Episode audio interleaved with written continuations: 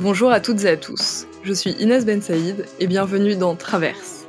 Ce podcast est né d'un constat et d'une réflexion sur les inégalités sociales et ses déterminismes. Les inégalités sociales se révèlent d'abord inégalités scolaires, puis inégalités de destin ensuite, car comme l'a révélé une étude de l'OCDE en 2018, il faudrait, en France, six générations pour que les descendants de familles modestes atteignent le revenu moyen. Après avoir participé à des groupes de réflexion sur ce sujet, et grâce à certaines lectures, un thème revient comme une évidence. Il s'agit de l'importance d'avoir un modèle à imiter. En effet, depuis l'enfance, le mimétisme contribue grandement aux inégalités sociales. En donnant la parole à ces femmes et ces hommes issus de milieux dits défavorisés ou de l'immigration, Travers tente de faire entendre ces modèles souvent absents du débat public.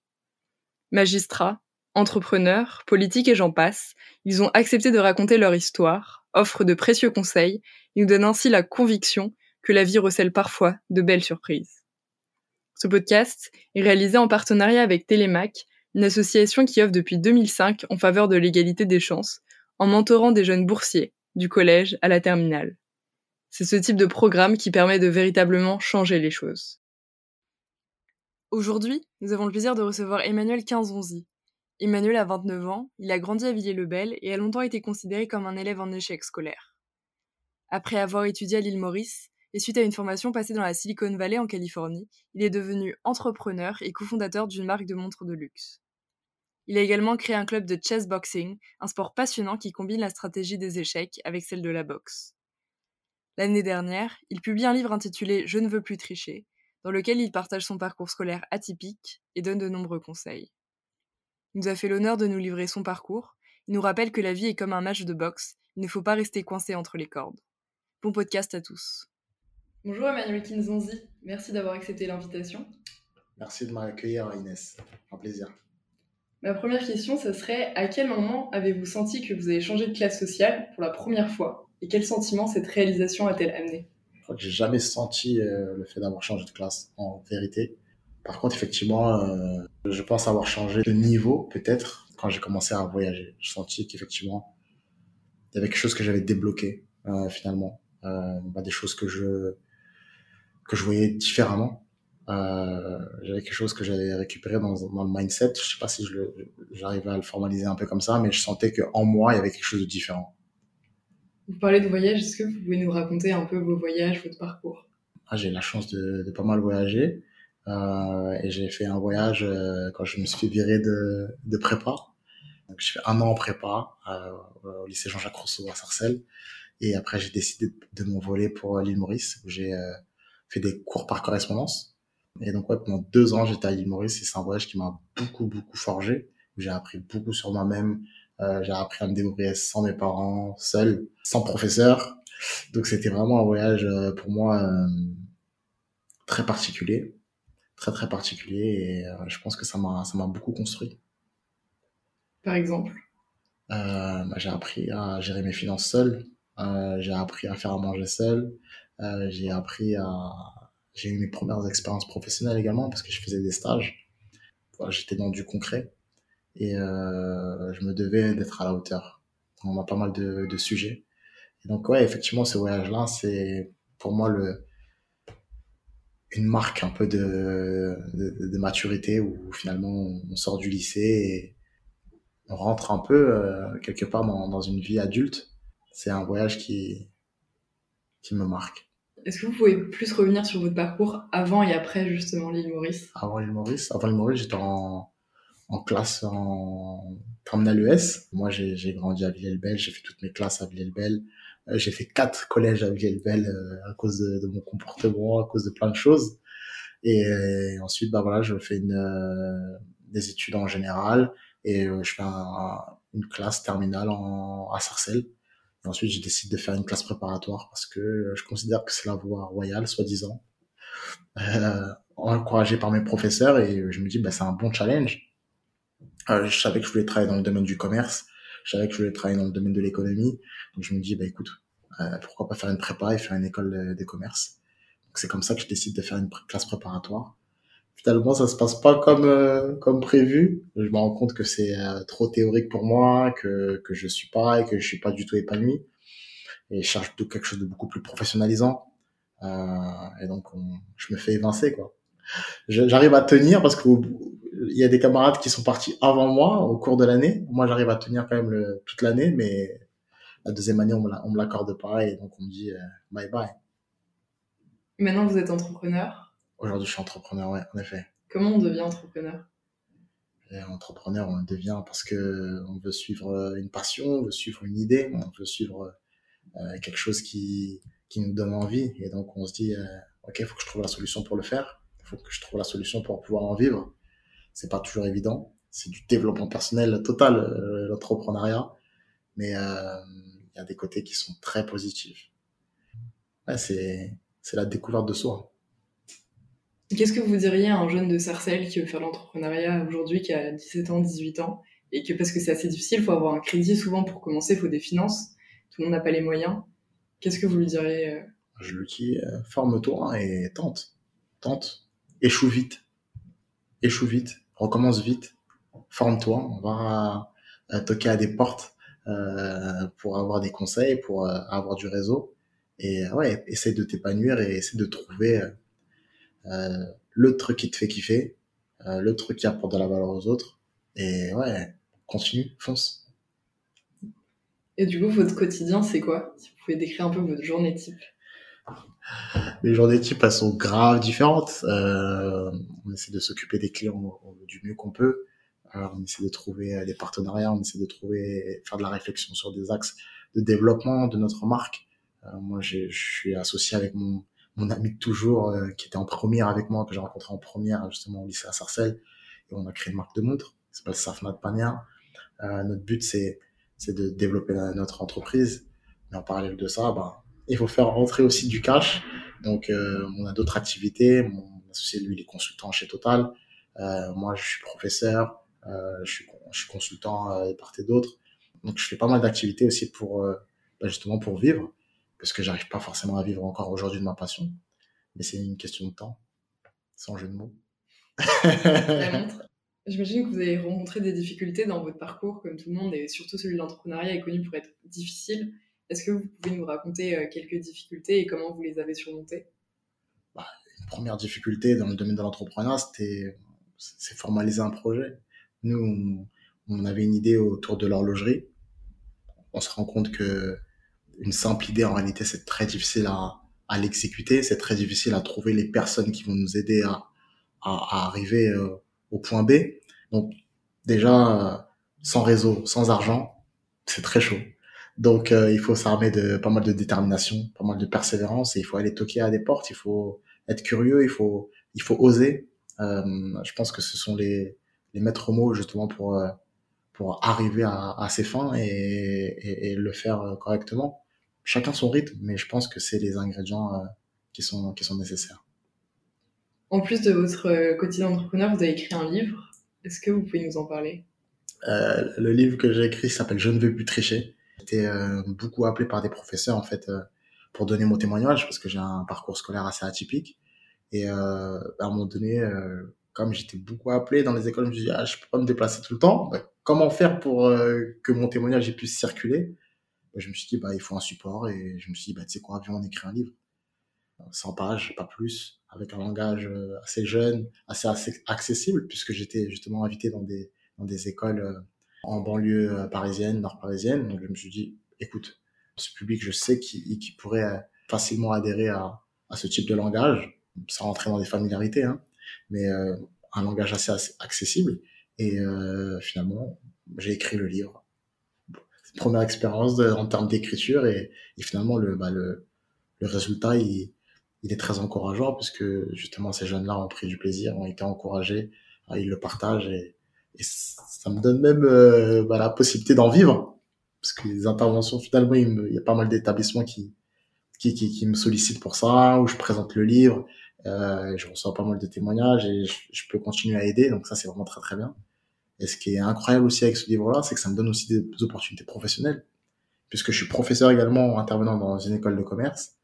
Et en fait, la directrice, elle utilise le livre comme une sanction pédagogique. C'est incroyable.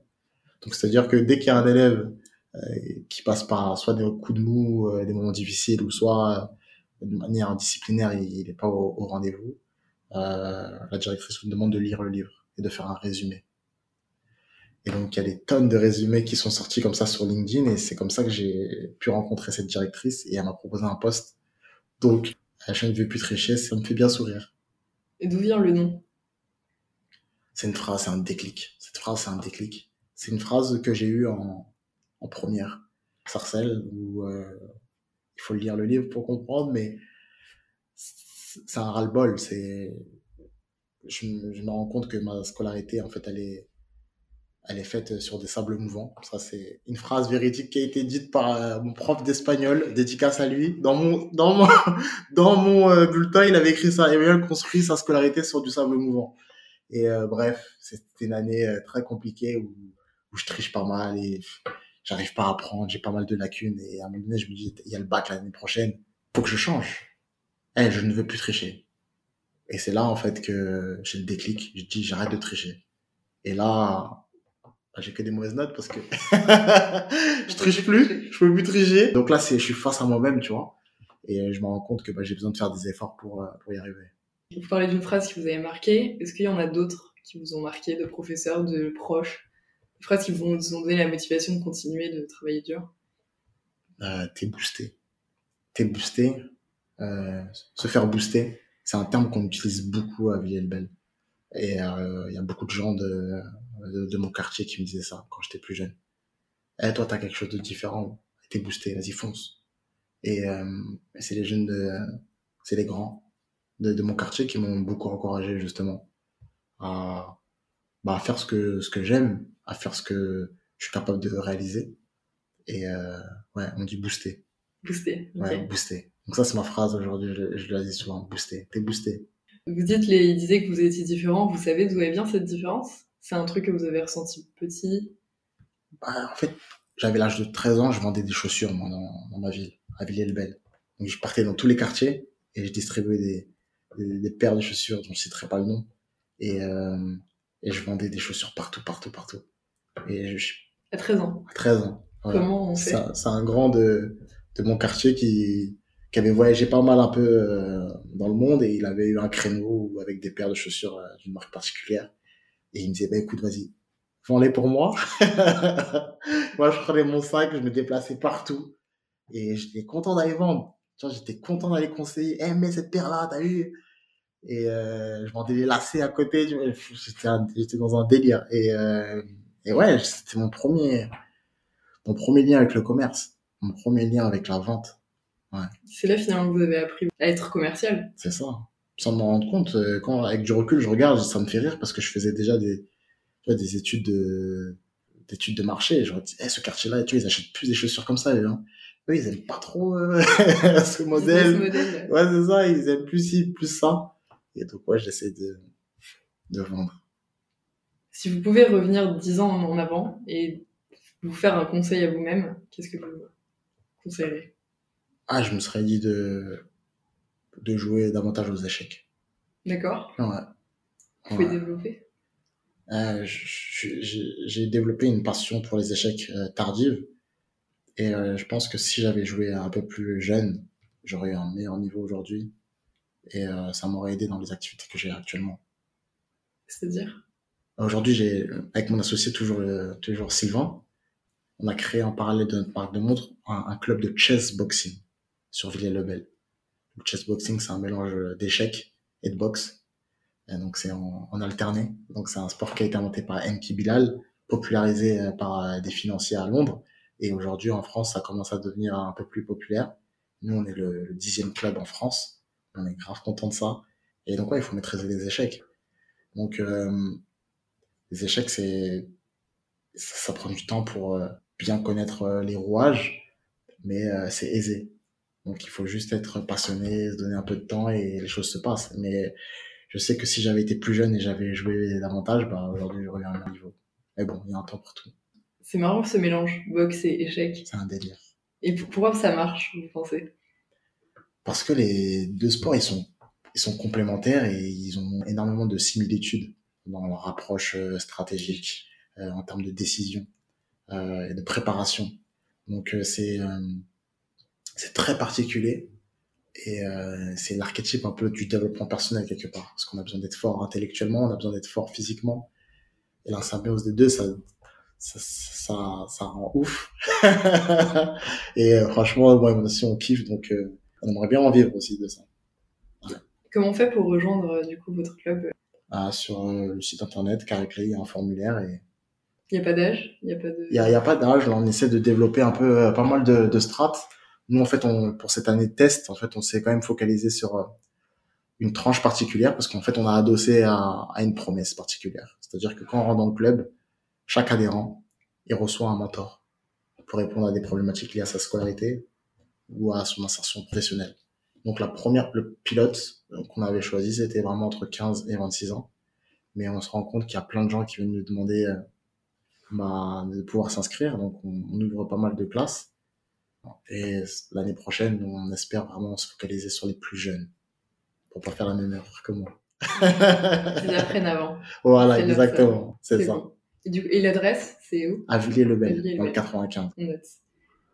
En année d'élection, il y a beaucoup d'hommes et de femmes politiques qui parlent notamment des banlieues. C'est un sujet que vous connaissez. Ouais. Si vous étiez à leur place, qu'est-ce que vous conseilleriez de faire euh, à ce sujet?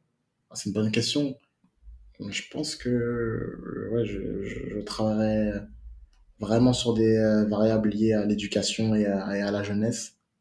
Et euh, j'essaierai vraiment, je sais pas par quel moyen, peut-être je vais y réfléchir, hein, mais je travaillerai sur le, la connexion entre le monde professionnel et, et la jeunesse. Et pourquoi pas justement ouais, axer dans les, dans les banlieues justement le, le rapport avec, euh, avec les, des entreprises euh, solides et, euh, leur impulsion, comment ils peuvent justement transformer, euh, transformer des quartiers, transformer des banlieues, transformer bah, tout l'écosystème de, de, euh, des jeunes. Hein, parce qu'elles ont, ces entreprises, elles ont un pouvoir incroyable. Et je pense que pour transformer les choses économiquement, il faut avoir un poids. Et euh, je pense que j'axerai pas mal dessus. Sujet. Exactement. Ouais. Est-ce que vous aurez des conseils de lecture pour les jeunes, à part votre livre? Euh, Moi, je, je conseillerais euh, Père riche, Père pauvre. Moi, je pense que ça, tout le monde va le dire, ça. Mais euh, je pense on que vous l'a déjà dit. On vous l'a déjà dit. Ouais, ouais, J'essaie d'être un peu plus euh, atypique. Euh, je pense Napoléon Hill, la pensée positive, avec l'AMP, l'attitude mentale positive. Je pense que je pense qu'il y a quelque chose de bon à récupérer euh, pour un jeune. Donc Napoléon Hill. C'est quoi du coup brièvement la pensée positive La pensée positive, c'est c'est un cumul de valeurs, c'est un cumul de d'état d'esprit euh, positif pour voir les choses euh, du bon côté des, des choses. Et euh, c'est le fait d'être curieux, de rester curieux, de rester euh, résilient aussi. Euh, je pense que pour un jeune, je pense que c'est une bonne lecture.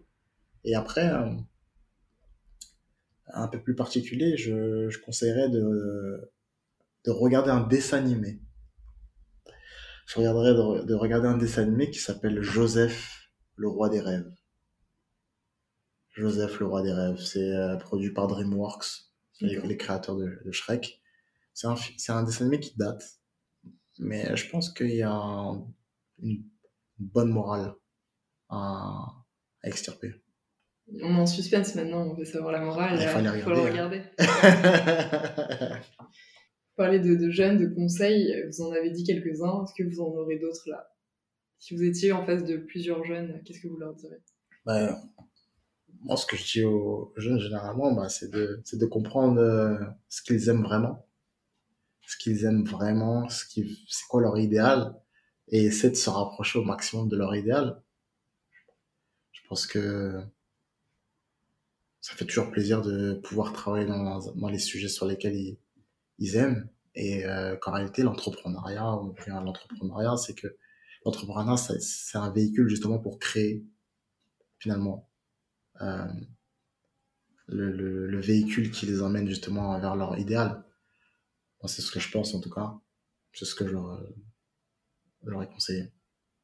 Mais est-ce que vous avez des conseils pour comment on trouve ce qu'on aime parce que par exemple j'ai été dans beaucoup de classes assez généralistes et les gens, souvent, jusqu'à 22, 23 ans, ils ne savent pas justement ce qu'ils veulent faire. Ils font un mmh. peu des trucs généraux ouais. pour pas se fermer de porte, mais il arrive un, un moment où il faut choisir. Et j'ai l'impression qu'en moyenne, les gens ne savent pas, même après 23 ans. Après, je pense que c'est pas un problème de pas de pas savoir parce que tout vient avec le temps, sans jeu de mots. Mais euh, ce qui, vraiment la, la, la stratégie que j'avais adoptée, hein, je me rappelle que c'était sur à l'île Maurice que j'avais fait ça. À l'île Maurice que je m'étais posé la question. Je me suis dit, mais en fait, c'est quoi ma passion? Qu'est-ce que j'aime vraiment? Et je me cassais la tête à vouloir euh, trouver. Et c'est quand j'ai lâché prise, en réalité, que les choses ont commencé à venir. Et euh, mais je me rappelle que j'avais fait un exercice que je conseille encore aujourd'hui. C'est en fait de lister ce que je n'aime pas. Par élimination. Par élimination. Ah, j'aime pas ça du tout. Ah, ça, j'aime pas. Ça, j'aime pas. Et finalement, il reste des sujets. Avec moi, les sujets qui étaient restés, je me rappelle, c'était le domaine du luxe. C'était le domaine du, du sport. C'était le domaine de la vente. Tu vois, il y avait des, des grandes choses un peu macro qui, qui étaient restées. Notamment, c'est ce que je fais aujourd'hui. Emmanuel, avec votre recul, euh, qu'est-ce qu'il est important de changer pour que ce soit plus facile? Un trait de personnalité, une habitude? Bah, Moi, je pense que euh, scolairement, c'est le fait de, de se comparer. Ouais, j'ai, je me suis comparé, euh, c'est pour ça que je trichais. Hein. Parce que je disais, ah, ouais, j'ai pas des bonnes notes, là, je vais tomber, je sais pas quoi, là, là, je peux calculer en fait trop les notes. J'étais très focalisé sur les notes, alors qu'en réalité, j'aurais dû être focalisé davantage sur l'apprentissage. Et donc, ouais, je pense que c'est ça qu'il faut changer, c'est la comparaison qu'on qu'on qu'on se fixe par rapport euh, à des standards, à des, des baromètres qui sont pas pour nous en réalité, et qui deux fois peuvent nous, euh, nous enrayer. Et euh, ça peut nous détourner un peu de, de ce qu'on est, ce qu'on est vraiment. Donc euh, je pense que ouais, la comparaison, ce serait quelque chose à, à éliminer de soi euh, pour faire exactement ce qu'on doit réaliser. Vous avez eu un déclic sur ça? Moi, j'ai eu un déclic sur ça. Du jour au lendemain, vous Quand avez dit j'arrête, j'arrête. quand j'ai été arrêté, arrêté de tricher, je me suis dit, écoute, ouais, je, je m'en fous en fait de ce que les gens y pensent. Si j'ai trois, j'ai trois, qu'est-ce qui se passe? J'ai pas envie de me mettre de la pression. Et plus je suis relâché, plus euh, je prends du plaisir dans ce que je veux, et plus euh, finalement je fais ce que j'ai besoin de faire. Et je suis content et épanoui. Et ça, je fais le parallèle comme ça aussi à la boxe. À la boxe, quand on est trop raide, on est trop buté sur un truc, mais on n'est pas relâché, ben finalement on fait pas du, on fait pas Pas un bon, match. on fait pas un bon combat. Donc je pense qu'il faut, il faut, il faut relâcher, il faut pas forcément se comparer tout le temps, tout le temps, pour que ça, ça devienne euh, négatif. Mais euh, ouais, il faut, il faut savoir pourquoi on fait les choses. La boxe, c'est une, belle école de la vie, c'est prendre des coups et Ah, tomber, se relever. Ouais. Moi, j'écoutais un rappeur à l'époque, il chantait toujours ça. Il disait La vie, c'est un match de boxe, on peut jamais rester coincé entre les cordes. Desporucci. et j'aimais beaucoup, j'aimais, et je trouvais que c'est effectivement la boxe, c'est c'est ça. Est-ce que vous avez le mot de la fin? La vie, c'est un match de boxe. Faut pas rester battre. coincé entre les cordes. C'est mot. Merci Emmanuel.